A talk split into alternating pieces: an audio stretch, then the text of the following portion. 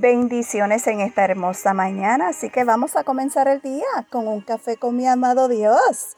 El tema de hoy es permaneciendo en la quietud.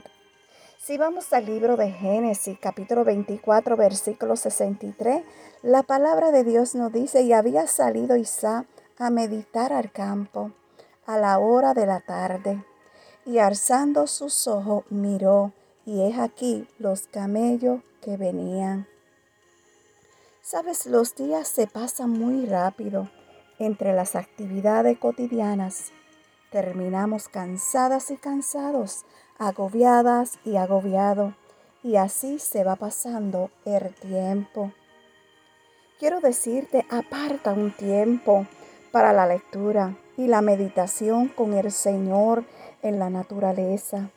Es beneficioso para nuestra alma, cuerpo y mente permanezcamos un tiempo en la quietud, mirando al cielo y disfrutando de las suaves caricias del amado. Vamos a comenzar a meditar en el Señor.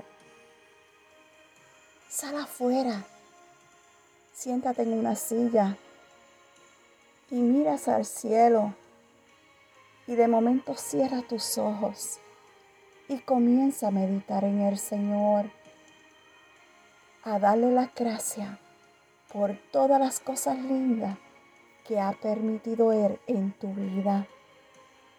Pero nunca olvide de meditar en su palabra, porque su palabra son promesas. Que Dios te bendiga, que Dios te guarde y que tengas un día hermoso lleno de la presencia del Señor. Shalom.